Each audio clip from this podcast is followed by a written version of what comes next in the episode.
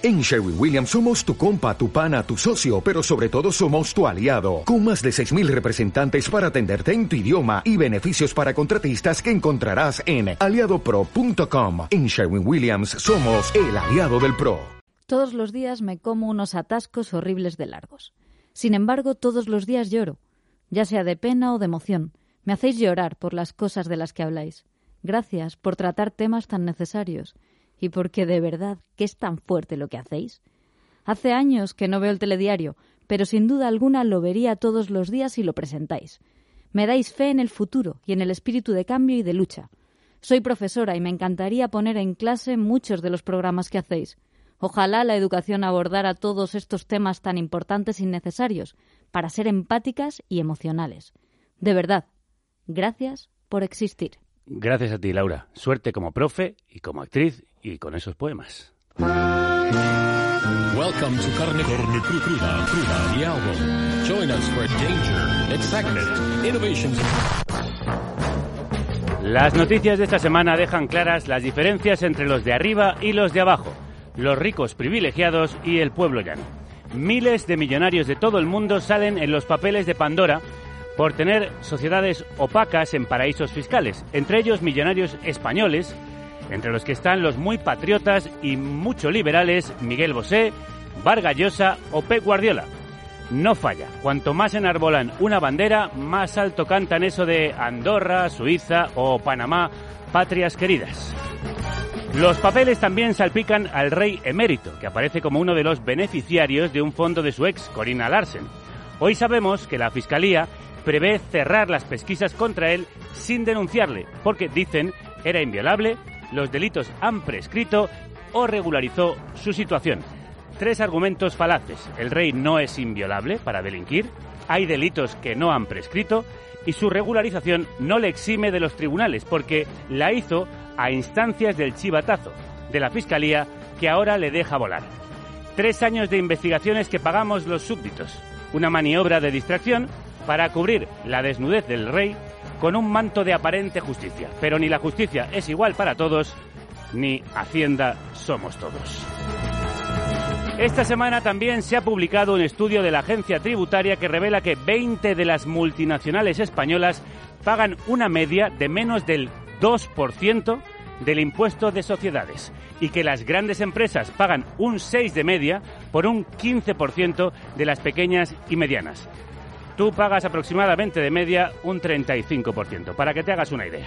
También ha salido el informe anual de Cáritas, según el cual 6 millones de personas están en exclusión social severa, 2 millones más que antes de la pandemia. Y el ingreso mínimo vital solo llega al 18% de los solicitantes. Los que más tienen se escaquean con la ayuda de un sistema que falla a los que menos tienen. Un sistema que hace que los ricos sean cada vez más ricos y los pobres más pobres, que haya gente sin casa y casas sin gente. La coalición ha llegado a un acuerdo para una ley de vivienda, por fin, que contempla limitar los precios a los grandes tenedores y castigarles por tener pisos vacíos. También incentivar al pequeño propietario que alquile barato y prohibir a las administraciones públicas vender vivienda social a los fondos buitre. La ley se queda muy corta, deja muchas facilidades para escapar a las restricciones.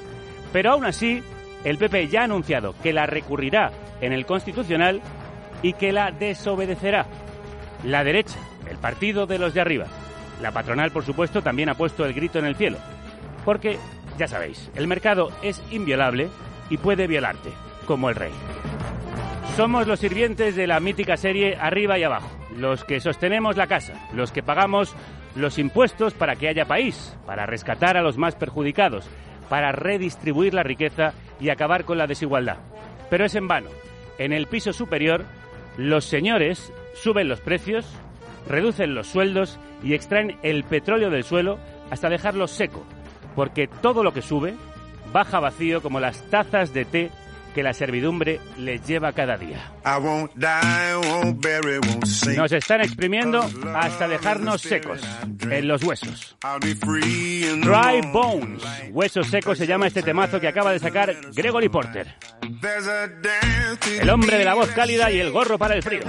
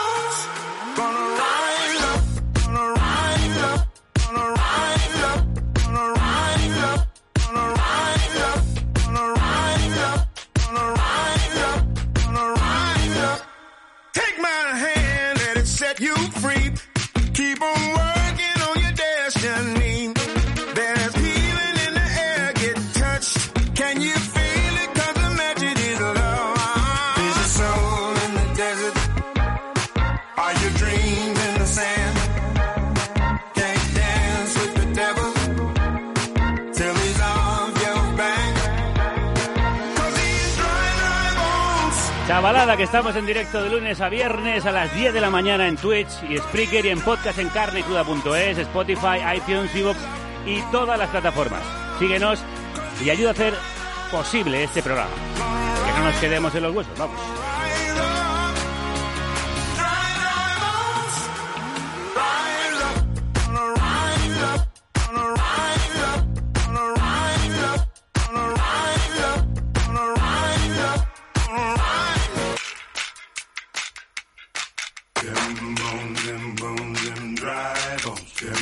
Realidad de aquí abajo da ganas de volar hacia allá arriba, al espacio exterior.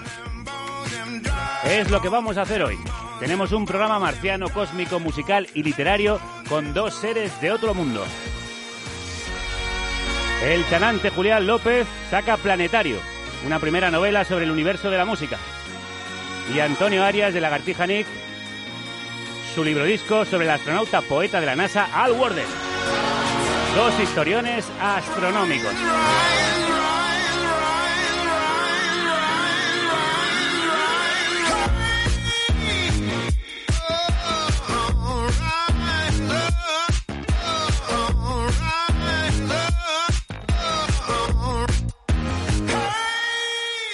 Despegamos.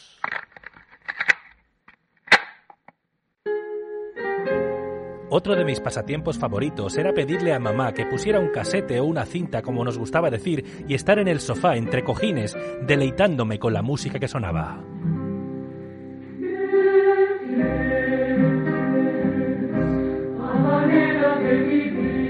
La selección escogida por ella podía ser desde esas habaneras que ensayaban con el coro hasta el dúo dinámico.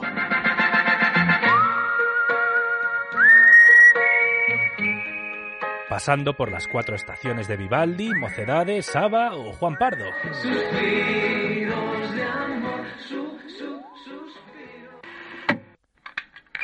Cuando acababa la cara yo le gritaba, dale la vuelta, y allá que iba. Abría la pletina, giraba el casete y lo introducía por la cara B.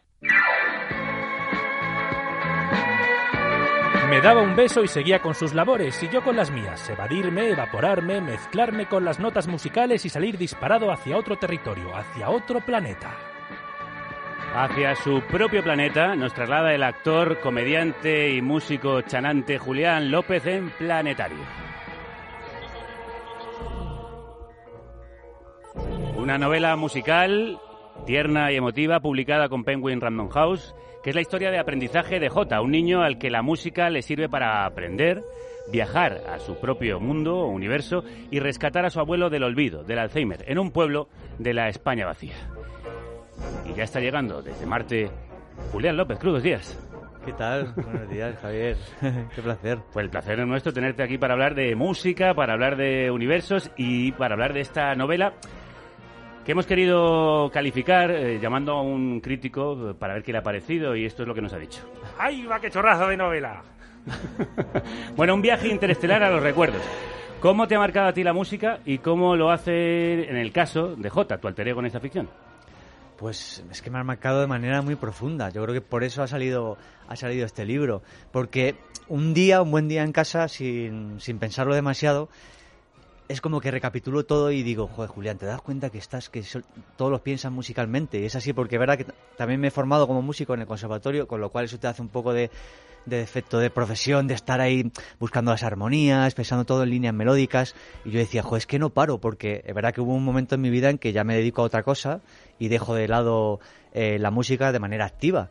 Pero eso no hace que tu formación esté ahí. Entonces yo sigo, continúo, o sea, continúo viendo la vida a través del filtro musical y dije, joder, esto tiene que venir de, de algún de algún sitio, de algún momento concreto y, y ese punto a partir de la novela, que es cuando lo que a mí me incidió el enterarme de la, de la muerte de Freddy y descubrir un, un grupo que no conocía y que ya no iba a sacar más discos nuevos. Entonces, bueno, Y me, ha, partir de- me ha calado mucho. Sí, sí, a partir de entonces decidiste hacer de completista de Queen y co- conseguir todo lo que habían publicado, escuchártelo es. de arriba abajo y te marcó profundamente en el resto de tu vida. Sí, sí, sí, porque además con lo, con lo que la dificultad que entrañaba, entonces hacerte con discos antiguos o discos anteriores, a ver cómo me los grabo, cómo puedo acceder.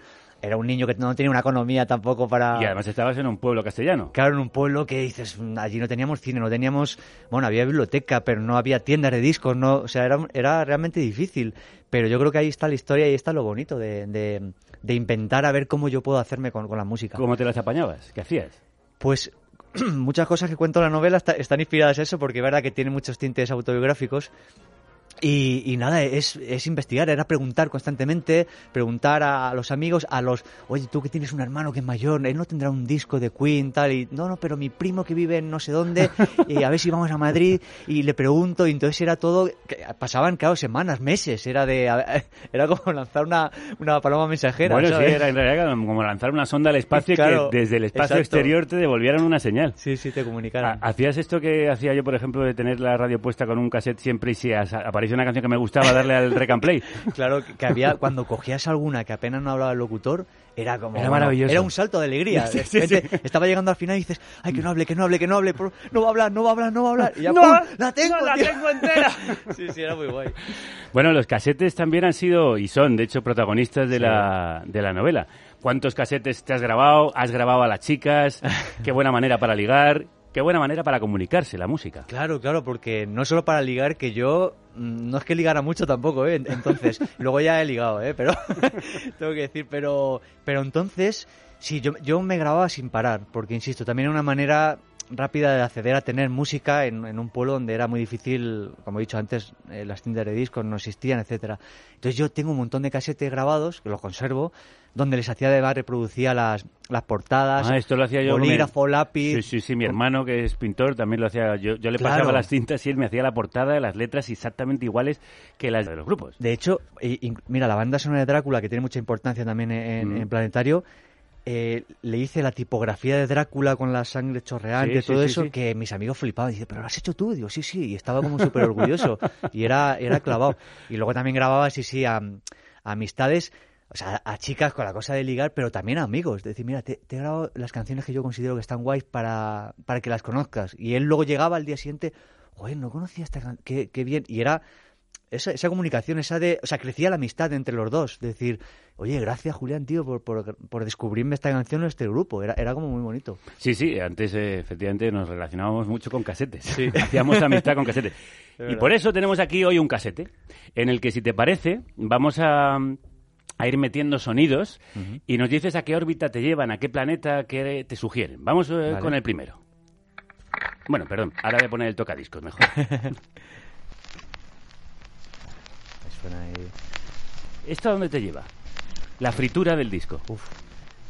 Eh, Pues me lleva a, yo creo que el primer conocimiento de que se puede reproducir música, que no hay que esperar a, a que toque la banda de música en la calle o ir a un Que teatro vengan a tu donde- pueblo. claro claro es que, que alguien que alguien toque delante de ti que es maravilloso sino que ahí va se puede poner música cuando nosotros queramos no o sea es, eh, de ser muy niño ya mi padre y mi madre poniendo el disco y que empezara a sonar tal pues Luis Perales Ava Mocedades y y la felicidad absoluta es que era digo qué guay voy a escuchar música porque quiero escucharla ¿Os sentabais a escuchar en familia? Em, ¿O era más poner el disco y estabais por allí danzando? bueno, yo recuerdo que, que, que era sobre todo mi madre, la recuerdo haciendo las labores de casa, como, como tantas, tantas y tantas amas de casa, eh, que es una cosa que también reflejo en la novela, y era ponerlo, y entonces ella siempre, porque no se sabía estar sola, pero, pero mi padre sí que se paraba a, a- a escuchar, y luego yo igual, yo me quedaba quietecito en, en el sofá y era escuchando hasta que se acabara el disco. Y ese momento de levantarte a dar la vuelta Claro, a la claro, cara. claro. Qué gran momento. Eso también pasaba con los casetes. Ahora sí que vamos a poner en el casete del programa a ver qué encontramos en esta cinta.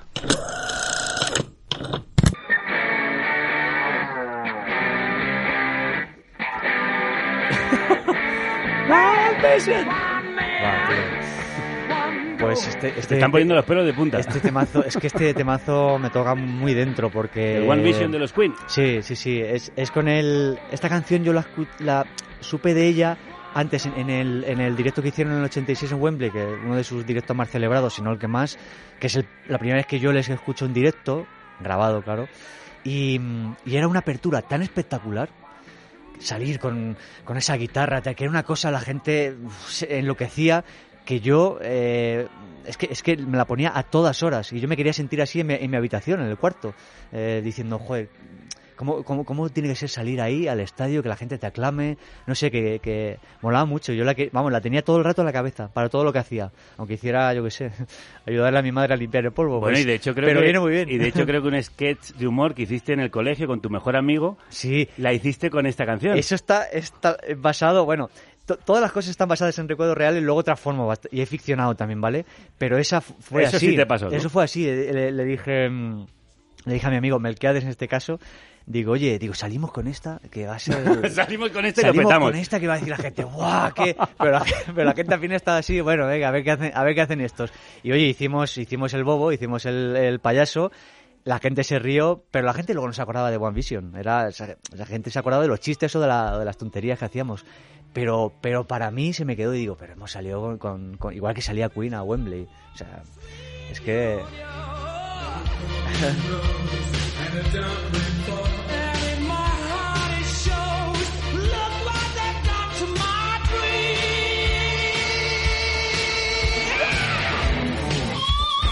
solaco, ¿eh? Que solo es brutal. Estos solos de guitarra que ya no se hacen, ¿eh? es verdad. es Eso ha pasado un poco a la historia. Oye, ¿es ahí cuando te diste cuenta de que te gustaba la interpretación y el humor en aquel sketch o tú ya venías de antes haciendo chistes? Pues eh, no, yo, yo antes era, o sea, yo siempre he sido muy, Muy paya- serio. muy payasete, ¿se imaginas? Un No, yo era muy serio, no hablaba nada. Claro, bueno, pero era, era bastante tímido y lo sigo siendo, pero sí, ser payasete yo lo veía, es que lo veía además en mi entorno, incluso en el entorno familiar, y a mí me gustaba. Pero quizá lo que sí destapó eso, y, y ha sido con los años, y ha sido además una manera de, de por qué también he escrito esto, porque yo me di cuenta que quizá eso caló más allá de lo que pensaba. O sea, yo puedo decir, vale, me convertí en un fan de Queen con 13 años y ya es el- la banda de mi vida, pero va más allá. Yo creo que el ver que unas personas hacían eso y que Freddy se transformaba de esa manera, me ayudó a decir, hostia, la vida igual es la- lo, que lo que seduce y lo fascinante que es la transformación. O sea, yo me encanta llevar un- una vida normal o ser de una manera y luego delante de una cámara, en un escenario, tocar o, haciendo comedia, transformarme. O sea, la transformación es de las cosas que más me seducen. Eh, la capacidad de transformación. Y quizá todo eso estaba enterrado en la visión de Freddy y, y no lo he sabido hasta ahora. O sea, que todo tiene un sentido. Sí, sí, no, está todo relacionado. Es decir, también la música de alguna manera te ha llevado a la comedia, al humor, a la interpretación, Claro. al escenario. Eso es, sí, sí, eh, porque yo, eh, además, con. Antes que me, que me preguntaba una compañera por Mancha Brass, que me ha, me ha hecho, me ha hecho ilusión, una, una formación de viento metal y batería que tuve, que, que ha sido lo último en lo que me he mostrado activo con, con la música, hacíamos una versión de Bohemian Rhapsody ¿Mm? y, claro, era lo más cercano a estar a- a- con algo que me ha marcado tanto. Era, Claro. joder, estamos tocando una, era una versión, pero verdad que, que estaba bastante bien conseguida, que a la gente le gustaba mucho escuchar en directo, no se lo esperaban, con esa sonoridad que tienen los metales y eso, y con el momento rockero, con la batería, y quedaba muy guay. Entonces yo me sentía un poco Freddy con la trompa, pero un poco Freddy distinto, ¿no? Luego vamos a hablar de la trompa, que también da para unas risas. Vamos a escuchar una pista más de nuestro radiocassette, a ver a qué planeta te transporta.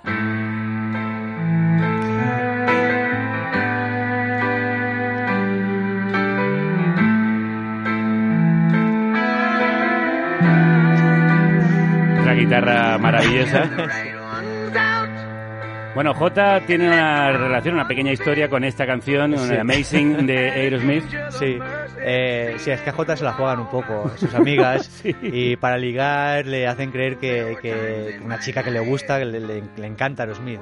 Que luego no es así, no quiero contar mucho para que luego la gente lo, lo descubra. Pero esta canción además que encierra, porque Aerosmith era muy así, esas baladas que tenía Aerosmith eran muy profundas, era como muy, tenían un tono melancólico. Sí. Y esta canción, fíjate cómo empieza, de manera casi tenebrosa, y luego tiene un final como muy... que- que cala muy hondo.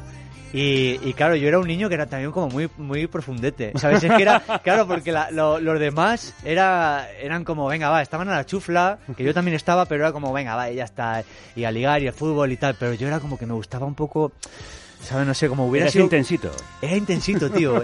Iba a establecer, digo, como si hubiera sido Tim Burton de joven, pero no, no creo que, que tanto. Pero era como un poco de, ay, voy a escuchar esto, quiero emocionarme.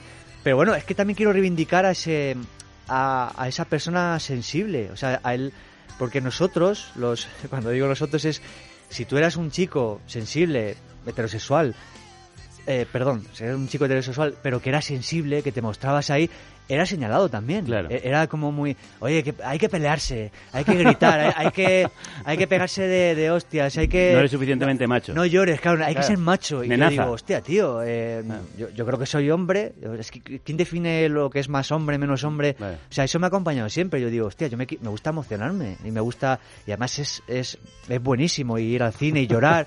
y lo sigo reivindicando y lo quería reivindicar también aquí. Pues claro que sí, ¿cómo no emocionarse con baladones como este? Porque como estamos contando, como nos está contando Julián en Planetario, esta novela protagonizada por J, la música es el centro de gravedad. De los tres miembros de mi familia, solo abuelo estaba en ambas divisiones, coro y teatro. Así que le recuerdo cantando en la sección de bajos y días después actuando con un bigote postizo para hacer de alguacil o de médico, y todo ello teniendo que madrugar al día siguiente para ir al campo. Tu abuelo era el primero que se ponía el bigote a los Freddy para transformarse. Es que, eh, mira, mi- eh, los personajes de abuelo y abuela quería que fueran un homenaje a mi. Es una mezcla de mis cuatro abuelos, Ah. ¿vale? Y mis abuelos maternos, por ejemplo, que también es una cosa de la que se habla en la novela, mis abuelos maternos, pues sufrieron de, de demencia senil y Alzheimer y los últimos años, pues fueron esa rabia de- del que está cerca y que quiere y que tú quieres que se acuerden de todo, que sepan perfectamente quién eres y, y es tremendamente difícil, ¿no? Convivir con ello. Entonces, luego mis abuelos paternos, eh, mi abuelo Julián, que se llamaba como yo, pues era, le encantaba eh, tocar, era muy músico y era, y era también muy, muy cachondo. Y, y él me contaba, yo no lo llegué a ver, pero me contaba mi padre que él en el teatro, cuando se hacía el teatro, pues de manera, claro, eh, totalmente amateur en el pueblo, él hacía cierto personaje que le- luego le recordaban por las calles, joder, cuando hacía de... Y es eso, a lo mejor se ponía un bigotillo y hacía de médico, lo que fuera, y, y la gente se lo recordaba por la calle. Y yo no llegué a vivir eso, pero, pero me lo imagino y digo, qué, qué bonito eso de una persona que luego al día siguiente madruga, tiene su vida de... de- Pero se ha transformado de- durante unas horas en otra persona, eso, es otra persona y en algo que estaba que no estaba al alcance de en un pueblo eh, mi madre y mi tía que son todas las personas que le dedico el libro ojalá le- les encanta cantar. Son podrían interpretar perfectamente son súper cómicas y digo qué pena no hayan- que no hayan tenido la oportunidad, La que he tenido yo. claro. porque eran otros tiempos porque era también otro ambiente el que rodeaba a la casa y bueno eh, es una pena ¿Cuántas vocaciones artísticas no Total. habrán quedado frustradas por no haber encontrado la oportunidad, el momento, el sitio y Eso es. el tiempo adecuados? eso es Y este manuscrito, esta novela, no es en parte una lucha contra el olvido de tu abuelo, es- de todos, de tus abuelos, todos estos recuerdos aquí recopilados Sí. son una manera de luchar contra ese Alzheimer. Sí, totalmente. Porque estos recuerdos, la, la época que, te que, que va de la infancia a la universidad, yo creo que eh, son los cimientos como persona.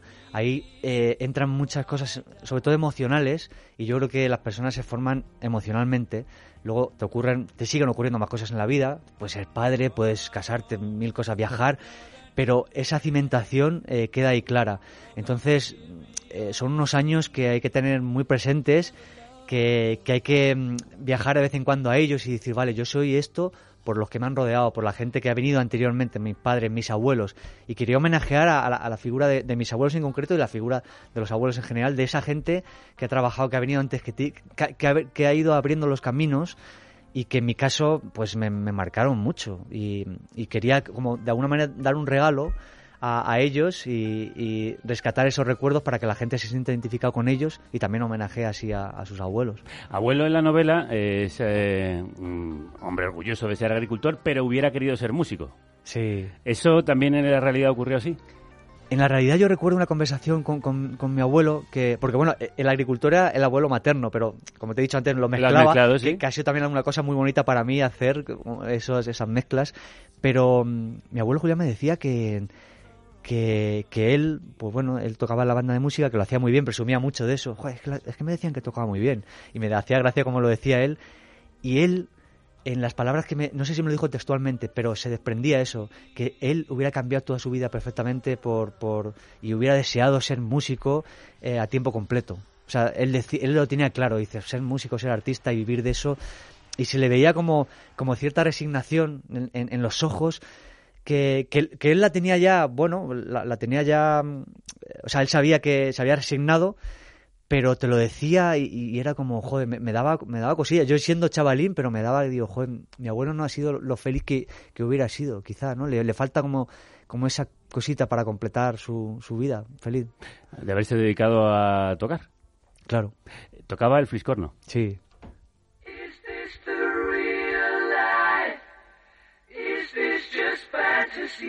Abuelo me contaba que a él también le pasaba lo que a mí, que le preguntaban cómo era el fliscorno, el instrumento que tocaba, que si cómo es, y qué forma tiene, y cómo se dice, y él siempre tenía que repetir lo de es parecido a la trompeta. Era el San Benito que llevaba siempre consigo. Lo del campo, Jota, eso lo entienden a la primera. Amagarse a sembrar, a recoger, a regar, a vendimiar, a espalotar. Eso es universal, pero el fliscorno no saben lo que es. A mí me pasa con la trompa. Claro, ya verías como si tocaras el bombo, no te preguntaban. Pues sí, es como la trompeta, pero no es exactamente la trompeta. Es una trompeta como más ancha, con más cuerpo, Sí. más gorda, suena más potente, más dura. El fliscorno. Y como él tocaba un instrumento raro, pues tú también cogiste otro más raro todavía, la trompa. Claro, claro. Es que es- eso, eso me conectó, pero fíjate, nunca lo había pensado y me conectaba también mucho con mi abuelo. Era, yo, yo siempre he dicho, digo, si yo tocara, el otro día, por ejemplo, iba, iba en un taxi y le- siempre que voy en el taxi le digo, oye, ¿me podéis poner radio clásica? Porque es como, lo tengo ya como de, Sí, me sí. gusta llevarlo en el coche y tal, y, y te pone y dice, ¿te gusta la, la clásica? Y dice, ¿pero ¿y tocas algún instrumento? Y, y ese día no quería dar la explicación, entonces dije, el piano. Ah, ya está. Y se acabó la conversación. Porque yo, tío, he, he- he gastado mucha saliva Explicando. por- explicando por qué toco la trompa y por qué eso del Atleti de Bilbao siendo de Cuenca, que es una cosa que también... Y, y mis, y mis amigos, tengo un amigo, Santos, muy buen amigo, que toca la trompeta y del Real Madrid, y ya está. Entonces, ¿qué toca la trompeta? Ah, vale. Ah, muy bien. ¿De qué equipo eres? Del Real Real Madrid. Madrid, Pum, venga, acabó la punto, conversación. punto, más cosas. Y, y yo, que por qué tal, que no sé qué, la trompa, que cómo es, pero cómo se dice trombón, tr- trompón, no, no, trompa. Es, es una cosa que me ha acompañado siempre. Eh, Bueno, eh, te lo tengo que pedir, es inevitable. A. O sea, cuéntale a la gente qué es la trompa. Ajá, pues ¿Y por qué la tocas? es un instrumento que, por cierto, sale en la portada. Sí, ¿eh? sí, sí, ahí. preciosos dibujos. Sí, Sí, sí. de Sergio Mora, maravilloso ilustrador. Eh, es un instrumento más conocido del que la gente se cree, que es algo también de lo que hablo en la novela, que está sobre todo en muchas bandas sonoras, muchas de ellas muy populares. Y es un instrumento que pertenece a la, a la familia del viento metal, lo voy a explicar así como, Muy bien, como muy un maestro, Sí, como sí. un profesor, ¿no? Adelante, profe. Del viento metal, eh, con una tesitura intermedia, digamos, entre la trompeta y el trombón. Y tiene una forma muy peculiar y muy bonita, de como de cuerno, ¿no? Que Sí. enrevesado, que proviene, eh, el, proviene bueno, de- del cuerno de caza, eh, que ya se tocaba, eh, se, se utilizaba también en los antiguos correos y en, en las cacerías inglesas, y luego ya pues eh, bueno, se, se avanzó la tecnología y ya le hicieron por todo ese sistema de válvulas y tal para que pudiera hacer todas las notas de, de la escala musical. Sí, yo me lo imagino como un instrumento muy para recibir a los reyes con una fanfarria, ¿no? Sí, también, claro. Popón, popón, era muy... sí, sí. sí. ¿Y tú por qué caíste ahí? Pues, Habiendo tantos instrumentos. es un tío muy interesante, Javier. Eso es verdad, eso es verdad. hay que no, decirlo. pero, pero porque de crío eh, vi, vi la forma física que de niño nos entran por los ojos, pues mm, la- las formas y los colores, y dije, qué cosa más bonita, ¿no? Que tenía así, parecía como, a mí me recordaba a las, ¿cómo es esto? La- la- las palmeritas estas que tenían como esa forma así Ah, de sí, circular, sí, sí, no sé, era una cosa que Y también tiene algo como rica. de caracola también. Sí, es un poco caracola y tal. Mira, mira cómo es. Ah, pero este soy yo, creo. Este eres tú con Este- deluxe. Y, y Bueno. era, y era, y era súper bonita la forma, y luego ya supe cómo sonaba, porque veía los conciertos, eh, bueno, trastadeaba en, en la tele a ver si, si aparecía, sobre todo en los conciertos de música clásica, y nada, y me, me lancé a, a elegirlo como mi instrumento. Y luego eh, tocarlo dentro de una orquesta da trabajo, es activo, es uno de los Sí. instrumentos que aparece siempre en los Sí, arreglos. sí, sí, sí. No te aburres, ¿no? No, no, eh, de hecho en la música clásica, bueno, tuvo sobre todo la trompa históricamente es a partir del romanticismo, de la época del romanticismo, cuando tiene ya su, su apogeo y ya no desaparece de la orquesta sinfónica y de se utiliza, como he dicho antes, en, en muchas bandas sonoras y, y se- y es muy versátil, ¿eh? Yo, yo he tocado con la trompa muchos autores muy distintos, como, como Brahms, como, como yo qué sé, eh, Wagner, eh, eh, Mahler, luego también eh, eh, Mozart, que es clasicista, pero también tiene unos conciertos de Mozart muy, muy famosos, no sé, era muy, muy interesante y, y- y muy difícil el instrumento, ¿eh? muy difícil. Y también, como estábamos diciendo, en la modernidad. Aquí está Julián tocando con Deluxe la trompa.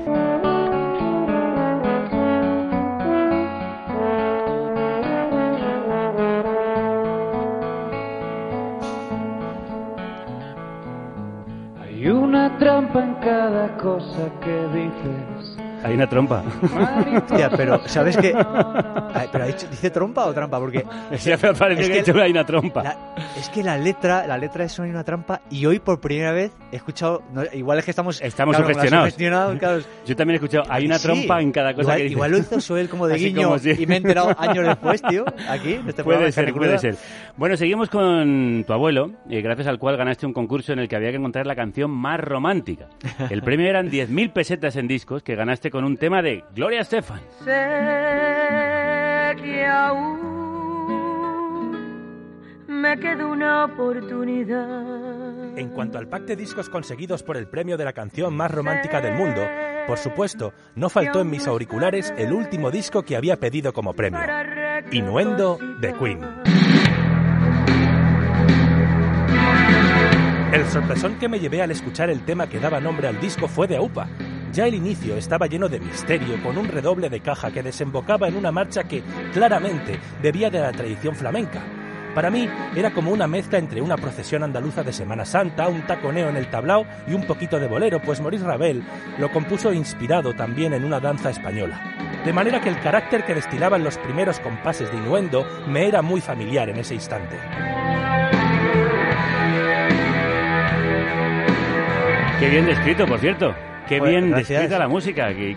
Qué guay. Es que joder, una de las cosas más maravillosas que he experimentado escribiendo este libro era que, que escribía, como no podía ser de otra manera, con mucha música o con la música que hacía alusión, poniéndola y escuchándola mil veces Sí. para ver qué. Era como la propia música la que me dejaba eh, escribir Y tiene un ritmo esas musical. La novela tiene un ritmo musical Sí. también, sí. O sea, ¿de qué manera crees que te influye el ser músico eh, eh, a la hora de interpretar, a la hora de hacer lo que te ha hecho más famoso, que es la comedia? Pues eh, sobre todo la, el, yo creo Porque que la- tiene mucho ritmo, el ritmo es propia- importante la propia de un musicalidad. Claro. en sí misma. O sea, yo muchas veces, lo- y lo he comentado con compañeros, que, y sobre todo la comedia, que se habla mucho de, y muchos actores y actrices de comedia que lo dicen, y siempre dicen, ¿no? El ritmo, la pausa, el silencio, que es tan importante, igual o más que el sonido en la música. Entonces yo, yo, yo me baso eh, en esa musicalidad, en ese fraseo, en la entonación, en, vuelvo otra vez al silencio, en la pausa perfecta, que dure este silencio, que dure cuatro compases y no dos, porque así entonces hace pum, y dices la respuesta. Entonces, todo eso es que, que lo hacía casi sin pensar, en realidad, por suerte para mí, por esa formación que, que he tenido. Bueno, pues eh, me he quedado con ganas casi de que me hagas un ejemplo de cómo sería una gran pausa. A ver, quita la música. Se- se- pero claro, es que así ahora de una... eh, Ah, es, es difícil. es dificilísimo, sí. Claro, pero si surge algo... digo, te- ah, te lo te voy a decir. Digo, mira, aquí lo he hecho. Es que es, que es difícil. Eh, no sé, ahora, ahora mismo no sé... Además ha entrado Antonio aquí. Sí, que- ha entrado que- Antonio Arias. que- Ah, no, no, pero la guitarra, fíjate, yo la guitarra me da rabia porque yo la toqué, yo la aprendí a tocar en la universidad y tocaba canciones y tal, y una vez más, el tema del ligoteo tenía su gran porcentaje, Claro. pero, mm, eh, pero luego ya dejé de practicarla, me da, me da mucha rabia, entonces, mm, o sea, sí, sí, sé algunos acordes, pero que no... Has perdido mano. Ah, he perdido mano, sí, me da mucha rabia, tío. Joder, que si no me encantaría. Bueno, ahora tenemos a Antonio dentro de unos muy pocos minutos Sí. que va a tocar aquí, pero antes de despedirte, ¿tú sigues escuchando la música para evadirte y para viajar Sí. a otros planetas? Sí. So- sobre todo en, en el, mira, en el tren, es donde más... ha- Hay una obra que yo nombro aquí, que es muy famosa, que es el- la Quinta Sinfonía de Mahler, el Adagietto, Qué que, se utilizó en, en Muerte en Venecia, se hizo muy Mm. popular por, por la película. E- ese Adagietto, l- donde la- las veces que más lo he escuchado ha sido en el tren. En el tren es donde, bueno, escucho muchísima música en el tren y donde más me, me va dominando por la ventanilla y donde más cosas he, he, mm, he vivido mentalmente. ¿Ah, y sí, sí, incluso cosas que me han servido para luego proyectos o pensar en personajes o, o escribir o hacer anotaciones o pensar qué quiero hacer mañana y tal, ha sido en el tren, escuchando música. El tren es un sitio maravilloso. Bueno, pues no solo la música nos hace viajar al espacio exterior, sino que nosotros hemos enviado música al espacio. The Voyager spacecraft are bound for the stars. En 1977, un equipo de científicos, entre los que se encontraba el científico queridísimo Carl Sagan, envió unos discos de oro al espacio con un mensaje de la humanidad para cualquier forma de vida extraterrestre que lo pudiera encontrar.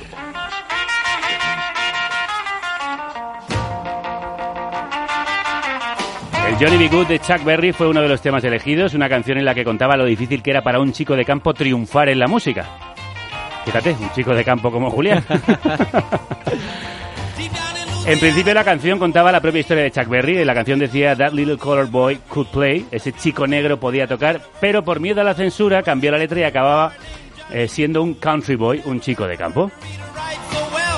Bueno, Julián, tú que ya ganaste un concurso para escoger la canción más romántica, ¿qué canción escogerías para enviar al espacio?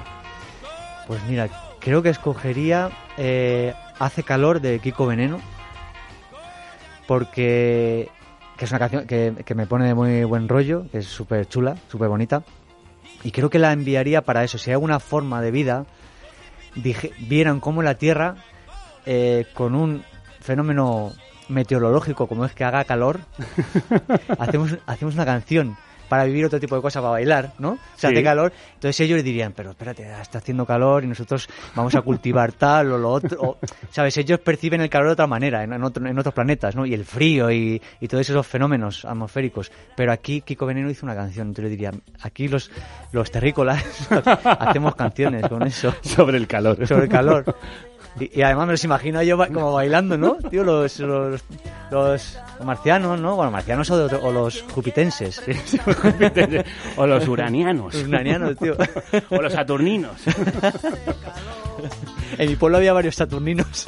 Antonio, ¿y tú qué canción enviarías al espacio exterior? Cumpleaños feliz. ¿Y eso? Eh, Explicaría la humanidad eh, en dos notas.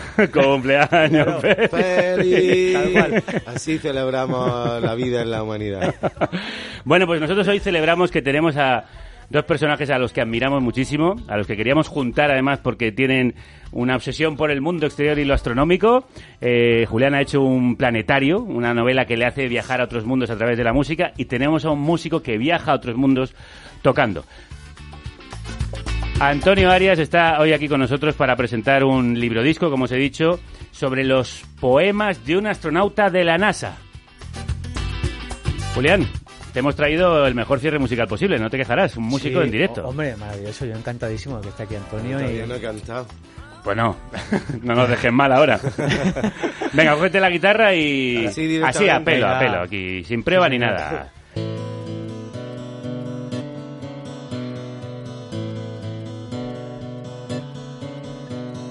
Dime que no habrá más Apolo, dime que se terminó.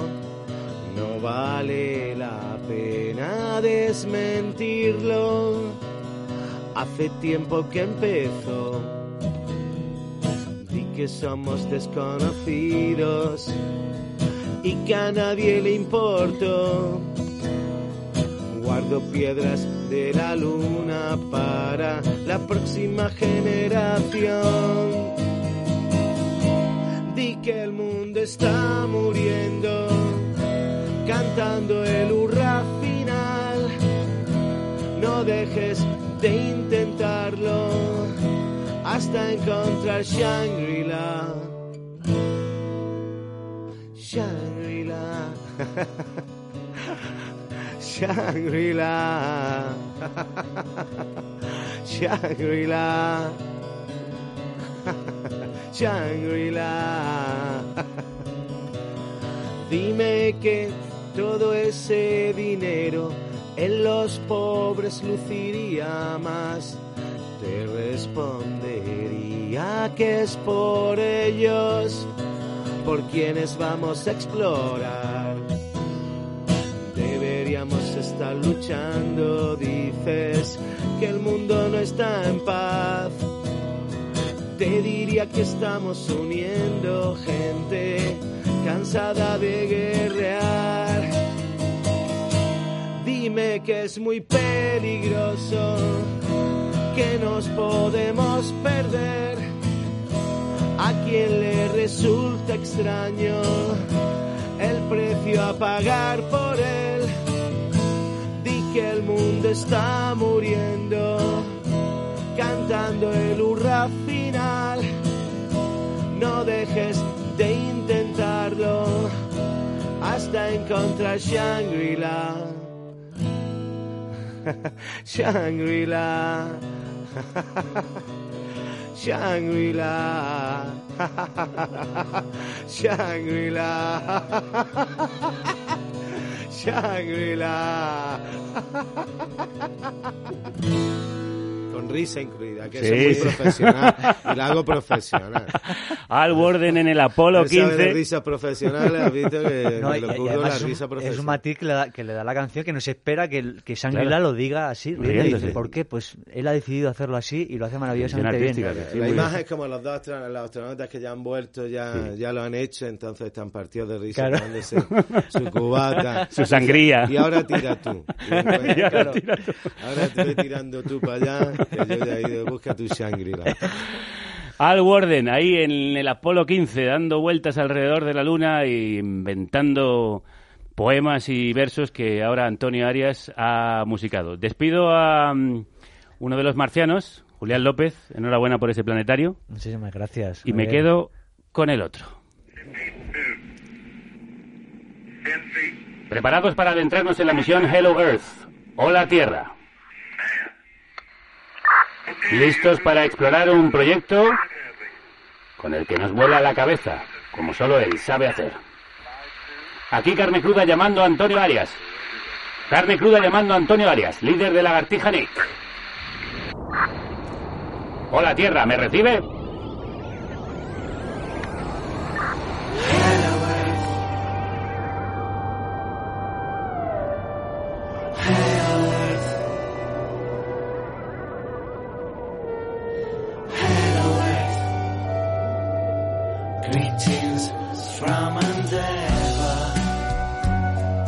Hola Tierra, saludos desde el Endeavour. Saludos desde el espacio exterior. Hola Tierra es uno de los 16 temas que forman parte del libro disco espacial Hello Earth, Hola Tierra. Adaptación musical en inglés y en castellano de las poesías del astronauta Al Warden. Las traducciones al español realizadas por el poeta Martín López Vega, una misión extraordinaria capitaneada por el maravilloso Antonio Arias.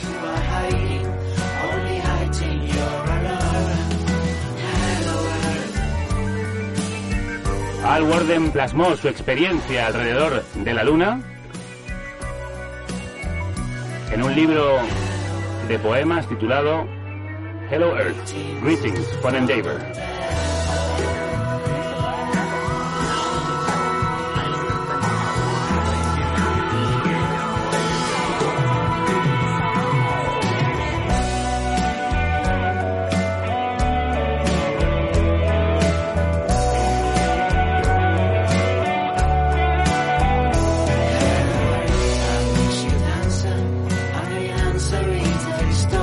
Capitán, ¿a dónde nos lleva este viaje? ¿Quién era Al Warden? Al Warden es un, astronauta de formación militar, pero es otro tipo de astronauta. Es un viajero en el espacio, pero otro tipo de viajero en el espacio. En su caso, él era el que mm, orbitaba la Luna esperando a sus dos compañeros en el Apolo 15 y esa experiencia, aparte de ser, de tener récord Guinness de la- ser la persona humana más aislada, él, Ah, ¿sí? él, al igual que otros astronautas, pues desarrolló esa experiencia tan determinante en forma artística. Él escogió la poesía, otros como Alan Bean eligieron la pintura, otros como Edgar Mitchell abrazaron religiones extraterrestres. Era una manera... Cada uno le daba Sí, por una cosa. Se llama Inox la religión. Otros como James Irving hicieron una religión sobre los 12 a- astronautas que pisaron la Luna. El caso es que todos necesitaban de, de- de una manera determinante expresar, compartir su experiencia de forma artística. Y Al Warden, no, como he dicho, no solo un astronauta, sino que otro tipo de astronauta, es de las pocas personas que nos muestra también la- el ascenso y caída de un astronauta. Sale un hombre al espacio y cae a plomo a la Tierra, en su caso por, por su condición de héroe apartado, por, por una historia rocambolesca, tremenda. Que ahora vamos a contar, pero Sí. yo antes quiero fijarme en la soledad de ese hombre. ¿Por qué se le considera el hombre más solo de la Tierra? En su caso particular es porque la órbita que tenía alrededor de la Luna era un poco más alta porque el punto donde habían aterrizado era un poco más alto. Y eso Entonces, le alejaba tenía- más que se nadie. alejaba un- un Había un momento más. en el que estaba más lejos Claro, que cualquier otro ser humano Unos 39 de otra persona. minutos o por ahí quedaba aislado. En la cara oculta. Y ahí, eh, entre, entre nosotros los astronautas no solemos decir. lo que queda, lo que pasa en la cara oculta de la Luna, Se queda la queda, se queda en la cara oculta de la Luna. Yo he vivido algunas caras nosotros- ocultas contigo, o sea que... Entre nosotros es, es así. Es así. ¿Y cómo llega a ti esta historia?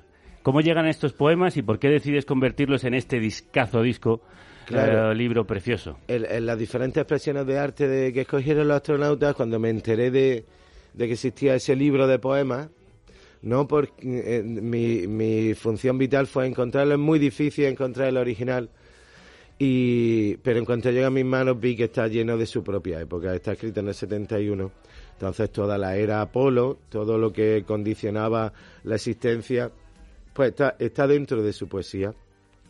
No está que eh, say to me no more Apollo, no, eso es super pop, Sí, ¿no? sí, sí. Hello Earth, o sea, él está impregnado de su tiempo. Cultura muy pop. De, y, y, y, y al mismo tiempo te sonaba a la época Mm. y, y te lleva te lleva al momento, al espacio. Ten en cuenta ellos eh, de formación militar volvían todos humanistas, probablemente volvían monjes. salían, salían militares y volvían monjes y con una misión, ¿no? Porque eso ya les marcaba de por vida el astronauta, ¿no? Eso ya no se lo van a quitar nunca. Y, y- ya te digo, en cuanto llegó a mis manos, el el- la voluntad y el ánimo de... Tú veías que había canciones, no Sí, solo había supuesto, poemas, sino que eso eran canciones. Todas eran canciones fantásticas y ya fue la, la- mi misión Apolo fue desde mi casa, digo, ¿cómo voy a convencer yo desde las chanas de Granada a un astronauta del Apolo 15 para que me deje cantarlo esto en inglés? Pero en- bueno, supongo que las tecnologías ayudan muchísimo. ahí. Sí, bueno, pero hay una historia Kevin que contar Bacon, ahí. solo estaba Kevin Bacon, hasta entonces los cinco grados, ¿no? De, de Kevin Bacon. Hasta, hasta internet solo teníamos a Kevin Bacon para que nos conectara con otros seres. Pero conectaste con ese ser, con Al Warden, llegaste a hablar por, sí, por a, mail. a través de su biógrafo Francis French, que me ayudó muchísimo, pues yo le pregunté, él le preguntó, ¿quiere usted oír las canciones? Sí, pues entonces yo le mandé las 15 canciones. Y él se lo estaba pensando, yo, yo claro, yo era el primero que participaba de ya haber llegado hasta Alfred Warden era un hito muy importante. Haberle presentado las canciones ya para mí casi que era suficiente pero él eh, se lo estaba pensando porque al mismo tiempo le estaba pidiendo los permisos para adaptarla al español y en eso pues desgraciadamente en 2020 muere y ya es la familia la que acoge con muchísimo entusiasmo eh, la, la segunda parte del proyecto que es sacarlo en homenaje a, a Alfred Gordon. Me hubiera encantado conocerlo, sé que tenía mucho sentido del humor y, y bueno, y creo que cono- conoceré a la familia en noviembre que vienen a España, o sea que eh, eh, este tipo de experiencias artísticas también... Está siendo un viaje. Es que yo he querido mi trocito de la luna, espero que me traigan... Claro. Porque ¿no? Una piedrecilla, aunque me mientan. Aunque sea de Texas. Aunque todos sepamos que no es de la luna. Bueno, yo creo que ya la luna la has tocado y la has pisado con este Hola Tierra. En uno de sus poemas, Océanos, Warden se pregunta, ¿por qué siento la llamada a vagar? ¿Puede ser que un viaje lunar sea un pequeño paso hacia el hogar?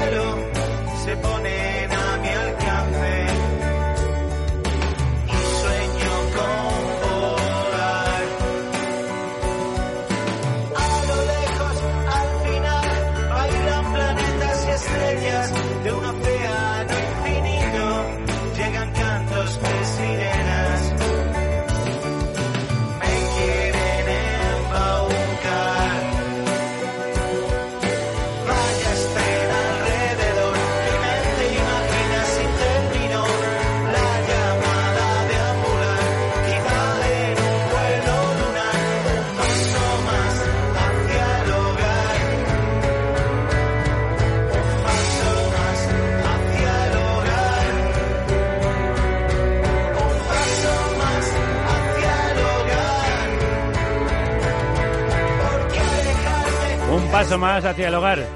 Decía en su poema Al Warden, musicado de esta magistral forma por Antonio Arias. Oye, ¿tú crees que el hecho de estar tan lejos le permitía tomar perspectiva sobre la tierra y sobre el hogar? Claro, eh, eh, como bien dice eh, en este poema, en esta canción, él sabe que está buscando el hogar fuera, es su, propósito, pero, pero ninguno de los astronautas se, se evita que, que su, primer, su primer grito sea contemplar la tierra y, dar un grito de socorro por la tierra, ¿no? A- a- hacerse eco de que ya en, en los años 70 sus fisuras y sus heridas eran visibles desde el espacio, que no serán ahora. Y, y algo que me sorprendió muchísimo del poemario, porque estás deseando que te dé sus explicaciones psicodélicas de lo que ve, de lo y sin embargo incide siempre, hola tierra, yo te saludo, yo te respeto, yo te venero, eres mi hogar, eres mi hogar, eres mi hogar, tenemos que cuidarte, desde aquí no se ven las fronteras, desde aquí eh, puedo, eh, o sea, lo, lo percibe, se percibe casi como una personalidad, la tierra. Eso es un cambio de perspectiva muy importante en los astronautas porque tú esperas eh, o- o otro tipo de reacción. ¿no? Casi esperas que miren más allá, al espacio y en realidad miran a casa. Exactamente. Y cómo estamos destruyendo esa casa y lo que esa casa importa y, Claro, y nos porque, debe importar. Porque parece, mm, pues, según la, la impresión del poemario, en cuanto dejas la Tierra, todo parece convertirse en blanco y negro. ¿no? Sobre todo si te acercas a la Luna. Eh, el hecho de la gama de colores y, y- y- y sobre todo el que la síntesis. Que alguien pueda sintetizar, porque muchos conocemos pues los libros de Michael Collins, Carrying the Fire, son biografías de astronautas. Y sin embargo, él con cuatro, cuatro al, al tener que sintetizar, creo que lo hace más completo. Y tú tienes una impresión mucho más detallada del viaje y de sus impresiones solo en flashes, ¿no? Eh, es lo que es lo que lo distingue también, ¿no? Y al mismo tiempo es el único astronauta que nos habla de lo chungo que era la NASA por dentro. Vamos a eso, que lo cuentas en el documental que hicisteis a propósito de todo este proyecto. Se llama también Hola Tierra, el poeta que nos orbita. Sí. Y ahí se cuenta, bueno, las tribulaciones que tuvo que pasar Al Warden por mm, unas postales que llevaron a la Luna. Cuéntanos esta historia que es apasionante Sí. y al mismo tiempo bastante sorprendente. Claro, en el Apolo 15 eh, eh, deciden llevar unas 400 postales eh, para matasellarlas. Eso ya se había hecho en Eso otras se hacía en se otras hacía misiones. en otras misiones de Bajini. Ellos llevan las postales, los Porque matasellan. luego eso se, lle- se vende en subastas a mucho precio. ellos eh, estaban asociados a unos filatélicos alemanes, estaban trabajando con los astronautas, claro, alemanes. Cuando se llevan las postales y los alemanes que tenían el compromiso de guardárselas hasta que terminaran las misiones de Apolo, porque ellos ya lo tenían muy claro y que en el 72-73 se iba a terminar, pues dicen, vale, pues lo suelta a, en tal. Y, y lo soltaron, los alemanes lo soltaron antes, la, en la venta de postales y sellos. ¿A quién acusan? Al Warden, porque James Irving de la tripulación estaba David Scott, que era el mandamás, que fue el que lo lió todo, James Irving y Al Warden. James Irving, cuando vuelve de la Tierra, deja la NASA y monta su religión de los doce apóstoles. Ese Con lo cual ya no hace falta ni acusarles, se le Ya no hace falta ni acusar. Y solo queda Al Warden, que le hace una comisión del Estado. Porque estaba absolutamente prohibido llevar cualquier objeto a la Luna para luego venderlo. no, no, no, no estaba prohibido. Lo que ellos hicieron fue 400 postales de Bajini. En un principio también les dicen, es que ese peso no lo tenemos controlado. Era inapreciable, no podían tampoco llegar a ese límite. Pero lo que hicieron fue, se van a enterar todos, porque al mismo tiempo, en la misión Apolo 15, y recomiendo un documental que se llama The Fallen Astronaut, dejan la única obra de arte que hay en la Luna, que es una figura de, se llama The Fallen Astronaut. Sí, el astronauta, astronauta caído. que es en homenaje a los astronautas que habían muerto, pues solo el hecho, si a este lo echaron, el, el belga que hizo la, la escultura pequeña, cuando lo dije en televisión tuvo que irse a Estados Unidos y le arruinaron la carrera y todo porque lo iban a matar. Sí, pero ¿por qué? Porque todo eso lo habían hecho de Bajini. Entonces, de- demostrar que había una obra de arte en la Luna. Dice, y bueno, ¿y qué están llevando? ¿Qué están trayendo? Así que lo, lo hacen Ah. cabeza de turco y su misión en la vida es que lo reconozcan con honores en la NASA. Eran 400 postales que hoy día valen veintitantos mil dólares. Pues él se dedica a decir, yo no hice nada malo, la comisión que le hacen, nadie, nadie consigue ver nada malo en la actuación de los, de los astronautas y él, su, su misión es que lo reconozcan con honores. Cuando lo reconoce y lo, y lo reincorporan, dice, ¿y mis 400 postales? Eso es lo mejor. Dice, ahora me Genio- dais las postales. Genio y figura hasta la sepultura. Como un pájaro nocturno. Al instante y sin previo aviso el sol se apaga y estoy en las tinieblas. Miro abajo, Aristarco y Prince. ¿Qué luz terrenal nos hace brillar y acercarse desde el vacío? Luminiscentes marchan hacia mí, girando, girando, luego deslizándose, sin esfuerzo, prodigiosamente. ¡Qué maravilla de la humanidad que incluso estoy aquí! ¡Qué increíble desde la concepción hasta la ejecución! La asombrosa técnica de una época que gira en torno a la pobreza, madres necesitadas, Vietnam, sin esperanza. Tal vez el hombre esté inspirado en buscar fuera de sí para no ver sus pies atrapados en el fango. La luz de la tierra todavía brilla sobre mí, tan lejos. ¿Volveré? ¿Sobrevivirá esa fría caja mecánica? La profunda oscuridad envuelve mi cuerpo y alma. El siguiente paso está ahí. Allá, afuera brillan las estrellas, retazos de luz. Un patrón de tanto brillo que me siento honrado incluso aquí. Ahora la luz está suspendida en la oscuridad, extendiéndose de lado a lado como olas ondulantes, oscilando. Me desigo hacia arriba sobre las olas de una luna oceánica. Aquí estamos flotando, con la música de Antonio Arias en este paseo espacial, en el que le acompañan David Fernández en la batería, Juan Codorniu en la guitarra, JJ Machuca en los teclados, Annie Bisuit en alguna de las canciones y el batería Richard Dudansky recitando estos versos. Claro, eh, primero con Richard tengo muchísima amistad. A mí me, no- no- me presentó, me lo presentó Joe Stramer, porque estaba en el grupo de, de Joe de One One y luego en Peel, etcétera. Y aparte de nuestra amistad, quería también que la gente en la versión en español tenga la sensación de cómo sueno yo en inglés. Muy bien traído. Porque este es un disco doble de doble cara, como la luna tiene la cara oculta y la cara visible. Se puede leer de adelante a atrás, se puede poner hacia arriba o hacia abajo. Es un precioso juego de circularidad en el espacio.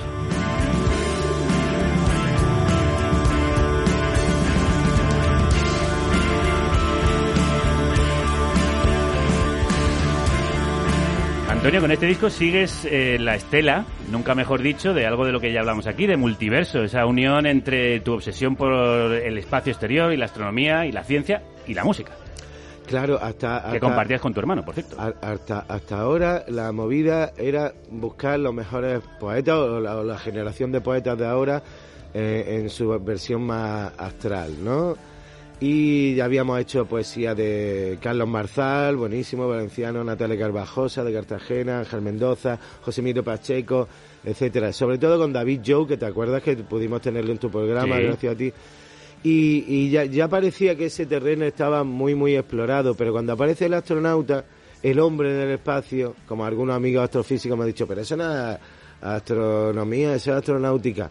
Pues, digo, pues era, la, era la mejor forma de continuar el proceso. Y dice, genial, vamos a ver qué es lo que pasa cuando el hombre sale al espacio, cu- cuando nos metemos en la máquina, en esa frágil estructura de metal, y, y fue el motivo de, de seguir haciendo los multiversos. Y curiosamente, claro, el personaje atractivo, la era atractiva, Mucho. al que no le suena el personaje, porque es prácticamente imposible, le suena toda, toda la iconografía, era y, y- y al final este personaje está un poco sacándome también de...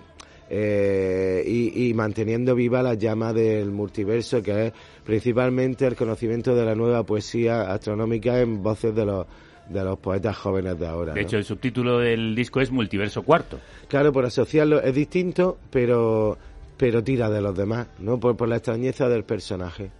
Tú decías que los astronautas, cuando suben ahí arriba, se ponen a filosofar, incluso a crear religiones. ¿A ti qué te ha hecho pensar toda esta historia de Al Warden? ¿Dónde te ha colocado? A mí me ha colocado, como comentábamos antes, eh, en que nunca nadie nos ha traído la luna tan cerca, nunca nadie lo ha explicado de esa manera, nos la regala la luna, ¿no? Nos regala sus cráteres, nos regala su- sus impresiones. A mí, mm, o sea, la humanidad eh, flotando en el vacío, porque también tiene el otro récord, que es el hombre que ha flota en espacio profundo, ¿no? Al volver de la luna tenía que salir a recoger las cámaras de fotos y todas los que todo lo que habían registrado. Ahí fue el hombre también que ha, ha flotado en espacio profundo y, ha, y al flotando ha visto la, la Tierra completa. Ten en cuenta que cuando hablé con Pedro Duque, preguntándole por esas mismas que impresiones, también en el documental. por esas mismas impresiones, él dice, pero es que nosotros, desde el- donde llegamos, no vemos la luna entera. Ese es el cambio. Cuando puedes verla entera. Nosotros vemos trozos enormes de la Tierra, pero no llegamos a tener esa sensación, ¿no? Esa, casi esa se les, se les deviene en una responsabilidad, ¿no? Como lo han tenido, como ven la, ven, tienen esa perspectiva, se necesitan hacerse valedores de, ese mensaje, ¿no? Así que yo creo que el que, el que entre un poco en su mundo va a descubrir las facetas más humanas de cualquier astronauta, porque lo- lo- son, una, son un icono, son los héroes de nuestro siglo, hasta siempre serán lo que fueron en aquel día y en aquel momento, y, y- y creo que hasta ahora nunca nadie ha- había demostrado que eran, que eran seres humanos. Un poco marcianos, como tú. Bueno, me ha encantado esa frase que has dicho de que él nos regala la luna. Nos enseña la luna como no la habíamos visto y nos la cuenta como no nos la habían contado. Cuéntanos y cántanos y regálanos una canción para despedirnos aquí en el espacio profundo de la radio. Bueno, mira, iba a cantar Hola Tierra, cualquiera, Hola Tierra o Paisaje Lunar, que habla de, de los cráteres y esto. Venga, pues Paisaje Lunar.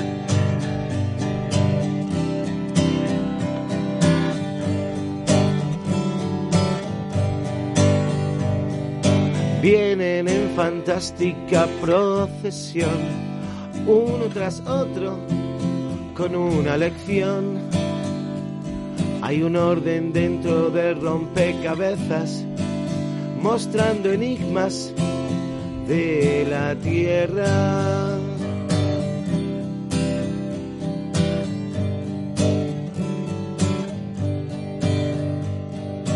Leibniz, Ingenie, Bright One and King. History's evidence, history's ring. Mar, montaña, rima y ril. A veces con violencia, otras sutil. Tierra jamás.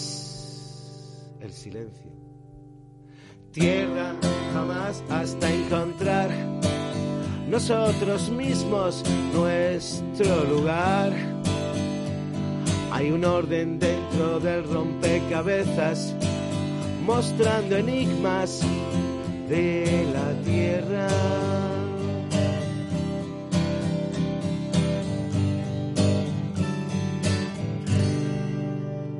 Bueno, esta es la, la canción que habla un poco de cuando él roza la luna, Sí. ¿no? los cráteres lunares, que era una de las, también uno de los grandes retos es cómo cantar los, los cráteres. Ahora se me ha ido en inglés, pues mm, Lipsy, Ingenie, Bright One and King. ¿No? Pero te vienen, claro, se te juntan como un disco bilingüe. Se te juntan las letras en los dos idiomas. cosa con otra. Las Y- caras, las dos caras que tiene la luna y las dos caras que tiene este disco. Claro, con Youth fue fantástico haber trabajado un disco en inglés. Todos deberíamos tener un disco en inglés. Tú ya lo tienes. Sí, y ahora tienes un disco de la luna eh, mirando a la Tierra. Antonio, ya sabes que aquí es absoluta devoción lo que tenemos por ti. Y como siempre es un gusto recibirte en ese planeta propio que tú eres y en el que a veces nos dejas habitar. Muchas gracias por pasarte gracias. por Si este no espacio profundo. Por vosotros y por vuestro programa yo no tendría cabida en el mundo de la onda. Anda que no. Bueno, se ha traído además, Antonio, y esto casi me has hecho saltarme las lágrimas, la camiseta de la Revolución será televisada de carne cruda. No será televisada de carne cruda. Te lo agradezco también muchísimo. A vosotros, a vosotros. El día 9 de octubre hay concierto de Antonio Arias presentando Hello Earth o la Tierra en las escalinatas del CSIC de Madrid.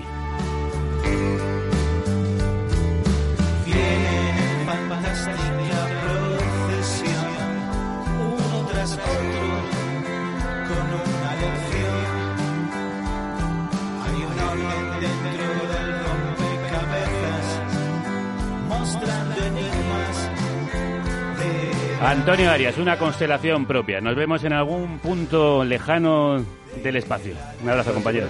dependemos ahora de, de Tesla, de Virgin y de Amazon. Para ir al espacio. Y nosotros volvemos a orbitar alrededor de tu cabeza lanzando sonidos profundos. Mañana a las 10 en directo en todas las aplicaciones y en cualquier momento en carnecruda.es. Hablaremos de mujeres que hacen ruido. Con el señor Diecena, Mr. Tropical. Hasta entonces, que la radio os acompañe. Ah, y no te olvides de compartir esto si te ha gustado y bueno, si quieres colaborar para hacerlo posible, pues tanto mejor.